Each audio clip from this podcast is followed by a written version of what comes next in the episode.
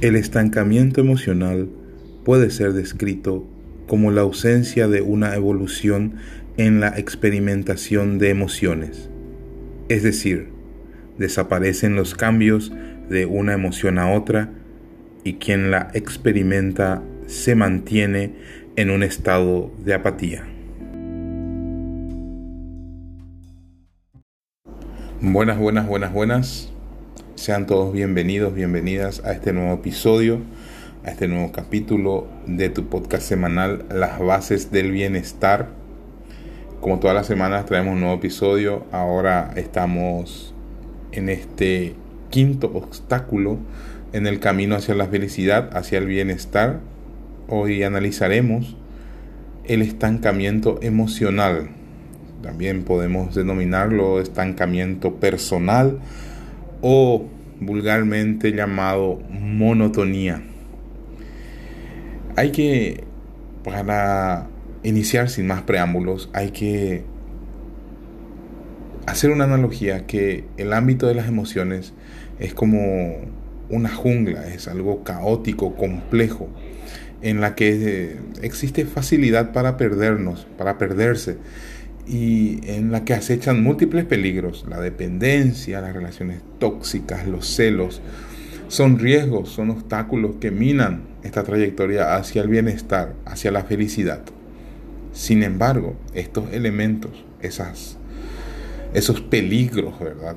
Son, eh, que son negativos, que son potencialmente negativos en nuestra faceta emocional, pueden llegar a aparecer premios, minucias, a a palidecer en frente de su mayor rival, su némesis, el estancamiento emocional. Sí, porque en ocasiones, ¿verdad? La montaña rusa de sensaciones, de emociones puede llegar a resultar agotadora y hacernos sufrir, obviamente.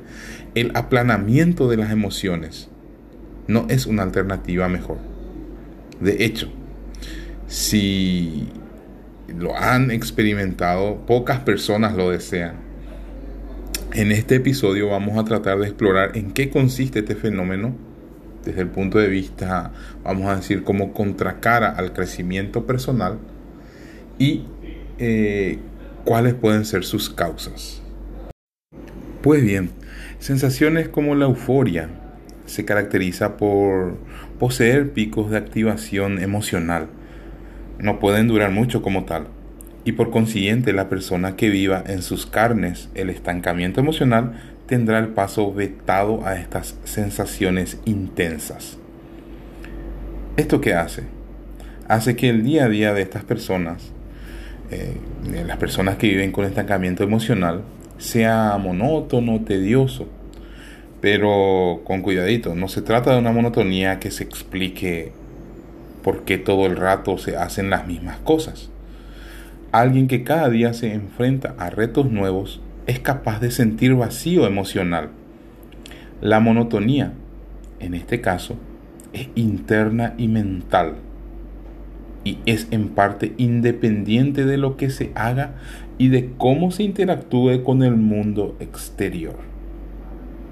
Así, el estancamiento emocional puede ser descrito como una especie de desierto un lugar en el que no hay atisbo de experiencias enriquecedoras.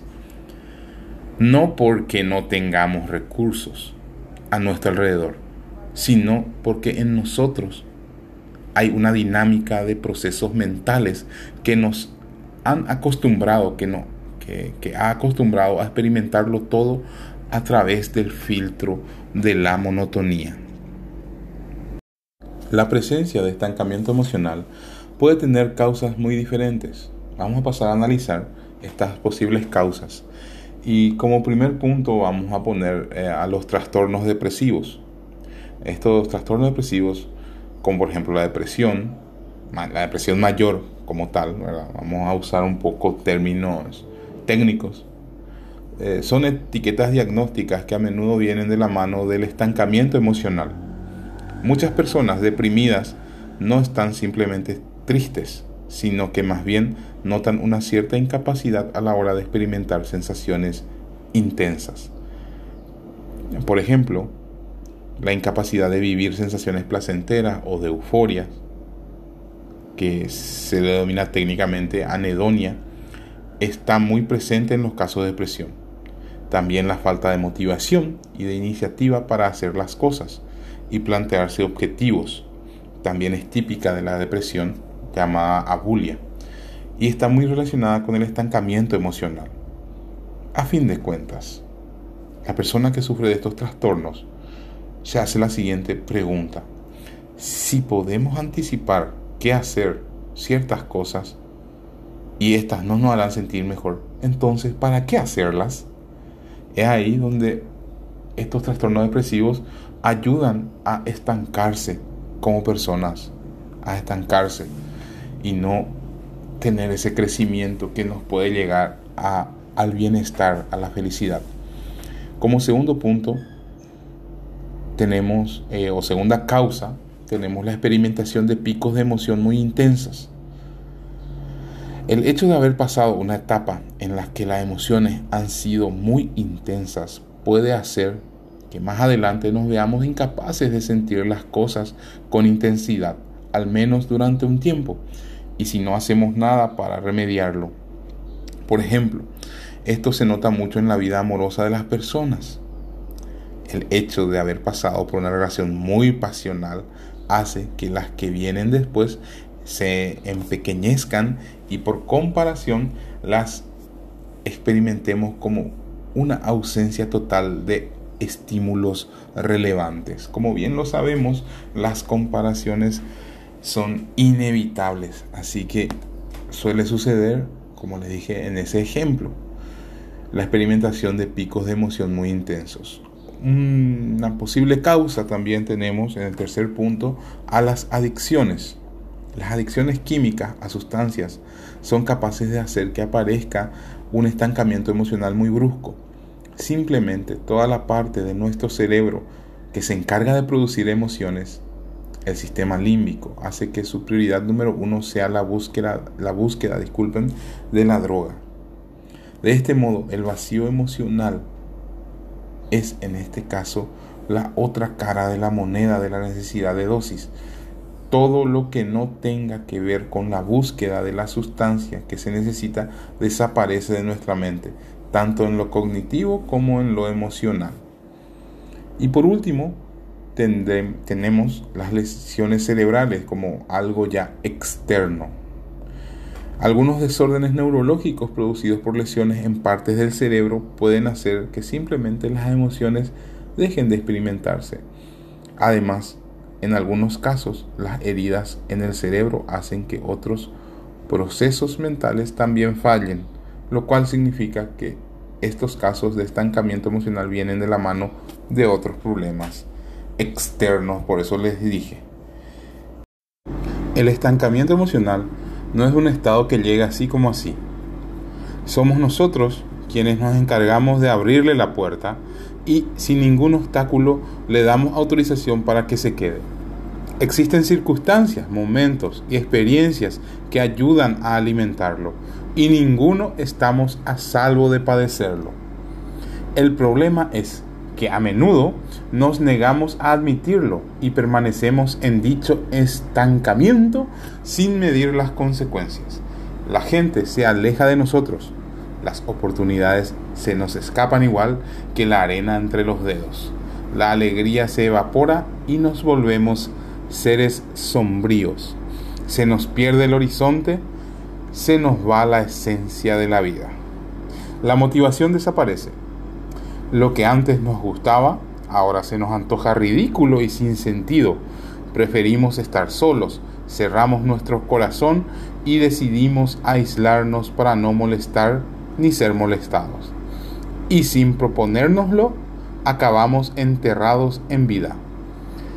Ok, a continuación vamos a tratar de dilucidar o de estructurar las etapas en este proceso, porque es un proceso.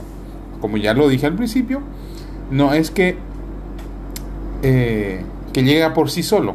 Existen etapas que se van eh, cumpliendo y luego llegamos a un estancamiento, vamos a decir, total.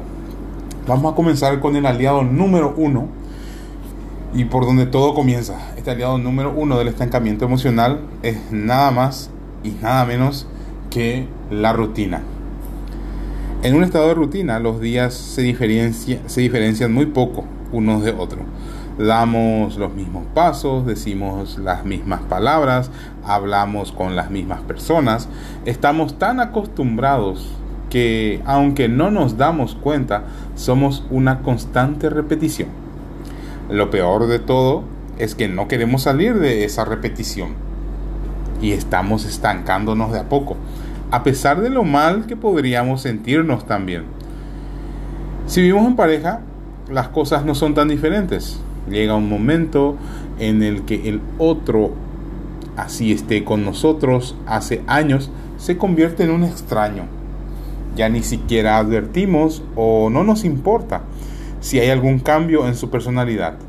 No compartimos a fondo la vida con todo el sentido que ello implica. Es ni más ni menos una costumbre más. Es como un artilugio, un artefacto, un accesorio inclusive en tu vida. La rutina es capaz de acabar con las ganas de vivir. No se trata tampoco de echar por la borda todo lo construido pero hay que darle oportunidad a las sorpresas. Descubrir ese mundo nuevo que es posible encontrar en la cuadra de todos los días. Variar el camino para ir al trabajo o a cualquier actividad es un buen comienzo. Lo demás vendrá por añadidura. Si empiezas a sorprenderte otra vez con las pequeñas cosas, te darás cuenta de que no necesitas excusas para sonreír de nuevo. El solo hecho de estar dispuesto al cambio y acabar con la espantosa rutina traerá nuevas oportunidades y te ayudará a crecer. Entonces, ese primer punto es la rutina donde comienza, con ese comienza, con eso comienza el estancamiento. La siguiente etapa es denominada atrapados en la zona de confort que una de las cosas más nocivas es no querer salir de la zona de confort, ese aparente estado ideal que suple nuestras necesidades. Sin embargo, no es más que un engaño, una ilusión que nos impide avanzar. Por ejemplo, no nos sentimos identificados con el trabajo que hacemos, pero permanecemos en él por temor a quedar desempleados.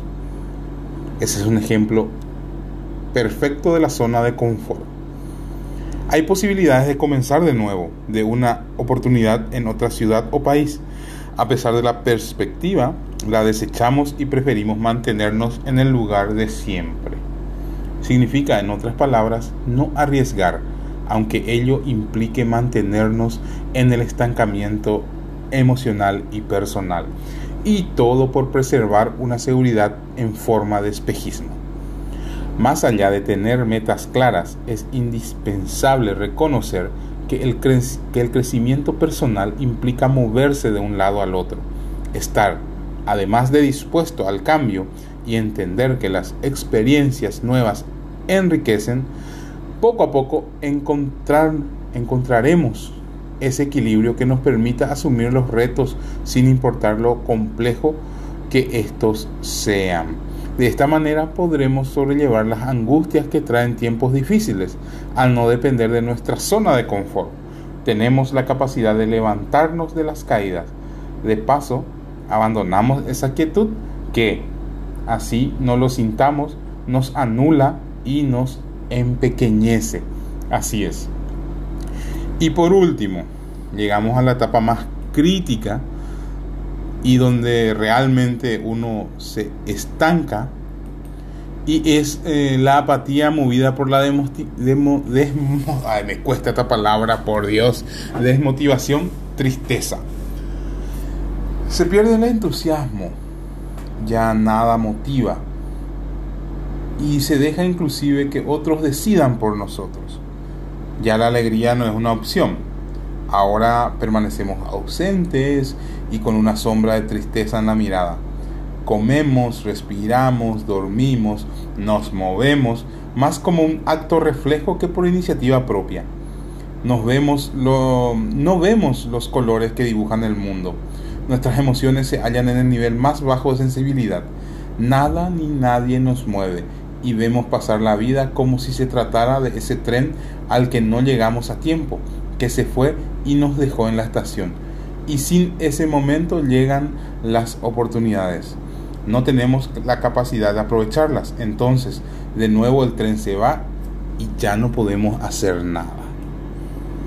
Se nos empieza a ir la vida cada vez más rápido, aunque sabemos que solo nosotros somos capaces de salir de ese estancamiento emocional. Recuperar la capacidad de asombro es clave, así como volver a soñar. Sería un gran acierto que buscáramos y trajéramos a nuestro presente ese niño que todos llevamos dentro. Es hora de dejarlo salir. La fantasía no tiene por qué reñir con la realidad. La gente que no abandona sus sueños es capaz de hacer cosas inimaginables. Todo comienza por abrir las puertas a la, a la imaginación y creer que todo es posible. El juego, en medio de la rigidez de una vida monótona, es una herramienta para recuperar la ilusión, la creatividad y la risa. Hasta aquí nuestro episodio de hoy. Espero que le haya gustado y la próxima semana estaremos otra vez con un nuevo episodio y nos vemos. Mucho, mucha suerte, muchos éxitos para todos. Hasta luego.